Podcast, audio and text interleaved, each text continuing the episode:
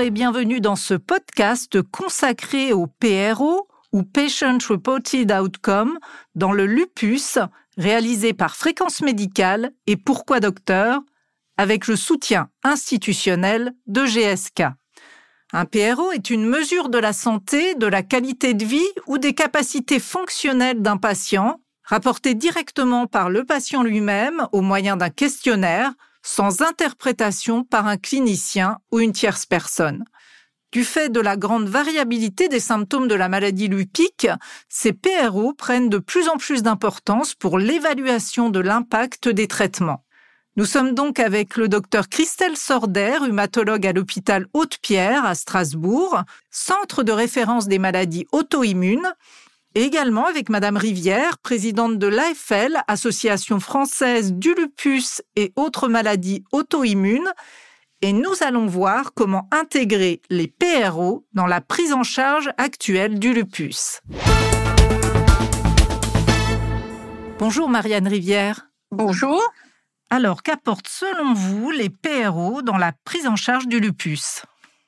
Bah, à mon avis, les PRO apportent déjà une évaluation. En tous les cas, c'est une façon d'évaluer, je dirais, la qualité de vie des malades atteints de lupus.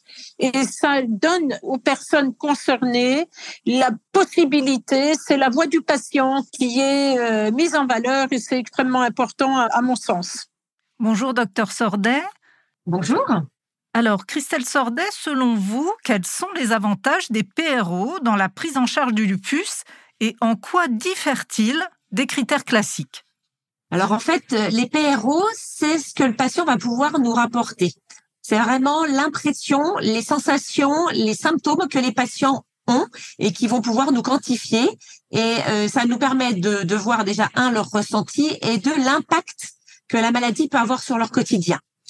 Contrairement aux critères que nous on a côté médecin, qui sont des critères qu'on qualifierait plutôt de, de durs dans le sens où c'est des choses objectives, objectives en tout cas que le médecin voit qui va être donc par exemple l'inflammation dans le sang, ça peut être des anomalies biologiques et ça peut être également des inflammations articulaires, des anomalies rénales.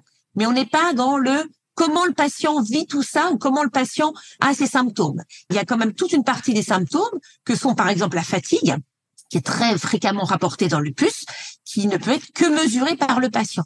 Donc les PRO sont essentiels et complémentaires en fait des critères euh, classiques.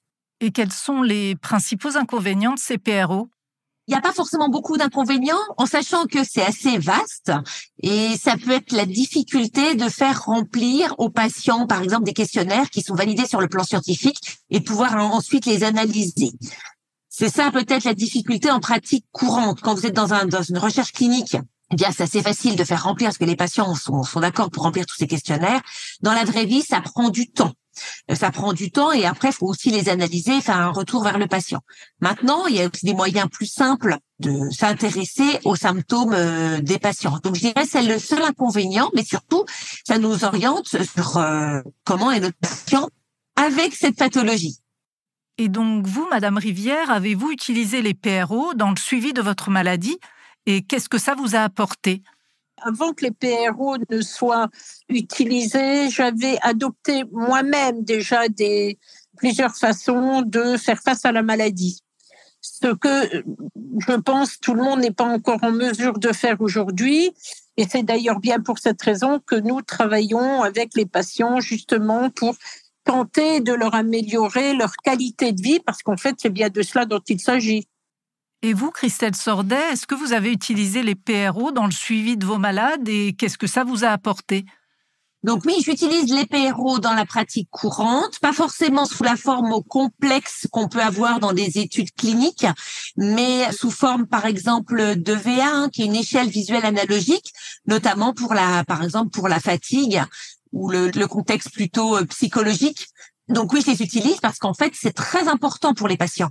Nous, parfois, il y a ces discordances. On dit, ah, bah, tout est bien sur le bilan biologique.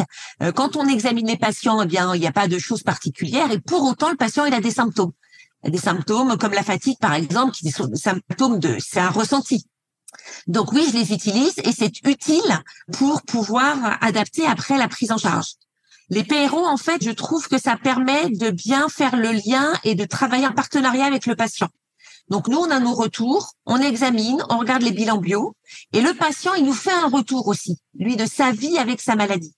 Et c'est vraiment, euh, si on veut faire une prise en charge la plus euh, adaptée, ben, je pense qu'il faut associer les deux. Parce que euh, on a beau être content, nous, parce que la prise de sang est bonne, ou que l'examen clinique est rassurant, si le patient, lui, il trouve qu'il est fatigué, que sa qualité de vie est altérée, vous voyez, il y a une discordance. Donc, c'est important de les prendre en compte et puis de voir avec le patient ce qu'on va pouvoir lui proposer. Je, je trouve que c'est le premier euh, step, premier pas vers ce qu'on appelle la fameuse décision médicale partagée. Donc, on partage dans un premier temps où on en est au niveau médical, où en est le médecin quand il voit son patient, quand il l'examine, quand il voit tous les bilans, et où en est le patient.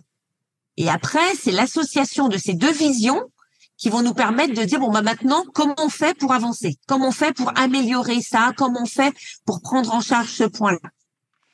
Et quelle comparaison vous faites par rapport aux critères classiques? C'est pas que c'est mieux, c'est que c'est complémentaire parce que ça nous apportera pas la même information. C'est des informations qui sont complémentaires. Ça, ça va ensemble. C'est pas l'un ou l'autre, c'est l'un et l'autre. Alors Christelle Sordet, qu'est-ce que vous pouvez nous dire? Qu'est-ce que vous avez retenu de l'enquête qui a été menée sur les PRO alors cette enquête, elle était assez intéressante. En fait, c'était s'intéressait à des patients qui avaient un, lupus. Hein. Il y avait, je crois, à peu près 200 euh, patients et ils avaient euh, classifier mes patients qui avaient des lupus avec euh, des symptômes comme une inflammation articulaire, une inflammation cutanée, des atteintes du rein. Et puis un autre groupe de patients qui étaient plutôt avec des symptômes comme la fatigue, des douleurs musculaires, des troubles de l'humeur. Et ils ont essayé de voir un petit peu quelle était la performance de ces PRO pour voir si les patients, on pouvait les classifier dans la maladie est active ou la maladie est pas active. Et en fait, on se rend compte que, eh bien, les PRO sont pas toujours très performants pour voir le côté activité de la maladie, parce que ce que les auteurs disent, hein, quand il y a une atteinte rénale, eh bien, en fait, c'est silencieux. Donc, l'atteinte, elle est importante, elle peut être d'ailleurs sévère, elle peut être grave, et pour autant, le patient ne va pas ressentir. Donc, c'est pour ça que les PRO, je ne sais pas s'il faut les utiliser pour voir l'activité de la maladie, mais c'est pour voir surtout l'impact de comment est le patient. Et là, on voit bien qu'on ne peut pas ne plus prendre les critères classiques et ne prendre que les PRO, parce qu'on pourrait passer à côté de choses importantes comme l'atteinte rénale les patients en fait au final mais sont pas tellement euh, ils ont pas tellement de symptômes pour autant ils ont une atteinte grave. Et puis parfois ben, les gens auront des retours avec une fatigue importante des douleurs musculaires et médicalement il n'y a pas forcément besoin de modifier le traitement médicamenteux. Donc je trouve que cette étude montre que ces PRO confirment que c'est complémentaire.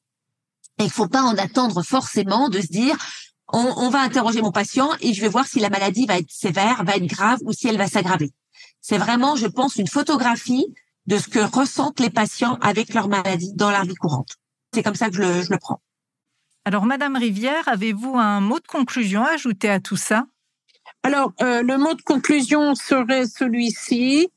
Euh, j'insiste sur l'importance de euh, de l'amélioration de la qualité de vie pour les patients parce que euh, quand on parle de, de, qualité de vie euh, dans le lupus ou même dans d'autres maladies auto-immunes, il faut savoir quand même que cette qualité de vie est fortement altérée par la maladie parce que euh, on a l'habitude maintenant, et c'est très justement dit, que le lupus est une maladie aux mille visages. D'ailleurs, c'est un petit peu le slogan pour nous cette année de la Journée mondiale du lupus. La maladie aux mille visages, et puis surtout vaincre le handicap invisible, parce qu'en fait, on ne le voit pas. Et euh, on vit dans une société où ce qui ne se voit pas n'est pas forcément pris au sérieux. Et c'est ce dont souffrent les malades, c'est-à-dire que on voit bien que par exemple, dans les études pro, il y a des discordances, il y a des différences entre les évaluations de l'activité de la maladie et elles ne correspondent pas toujours aux indices, aux activités de la maladie évaluées par le médecin. Donc il y a cette difficulté. Nous nous occupons beaucoup de, de qualité de vie des patients. Comme vous le savez également, euh, nous avions déjà mis en place donc l'éducation thérapeutique hein, du lupus dans le en partenariat aussi avec euh, le professeur Zahira Moura de la Pitié Salpêtrière. Il y a déjà une dizaine d'années et euh, cette qualité de vie, on parle également de cette fatigue éreintante euh, dont les malades souffrent. C'est, franchement une maladie qui est très particulière et très très difficile.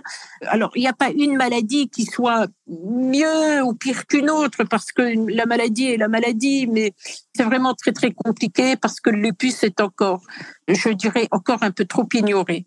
Mais on va vers du mieux. Et vous, Christelle Sordet, quelle sera votre conclusion? Alors, le mot de conclusion, je pourrais dire que c'est très important de, de, faire des PRO. Alors, c'est vrai que c'est pas forcément simple de le faire dans la vie courante. Comme je l'ai dit, il y a beaucoup de questionnaires qui vont évaluer différents euh, différents euh, sphères, hein, euh, la fatigue, la douleur, le côté anxieux ou, voilà. Mais ce qui est important, c'est d'écouter son patient et puis de se dire où il en est avec sa maladie, comment il la vit, qu'est-ce qui est compliqué pour lui. Et nous, effectivement, au niveau médical, on va voir aussi où en est la maladie sur le plan médical, et c'est l'association des deux qui va nous permettre de lui proposer un parcours de soins le plus adapté possible. C'est ça, je pense, le but vraiment primordial. C'est comme ça que je le placerai. Recueillir les PRO, s'intéresser à comment le patient vit sa maladie, quel est son handicap, quelle est sa qualité de vie, eh bien, ça nous permet de mieux adapter son parcours de soins et de lui proposer, eh bien, une prise en charge, une prise en soins la plus complète possible.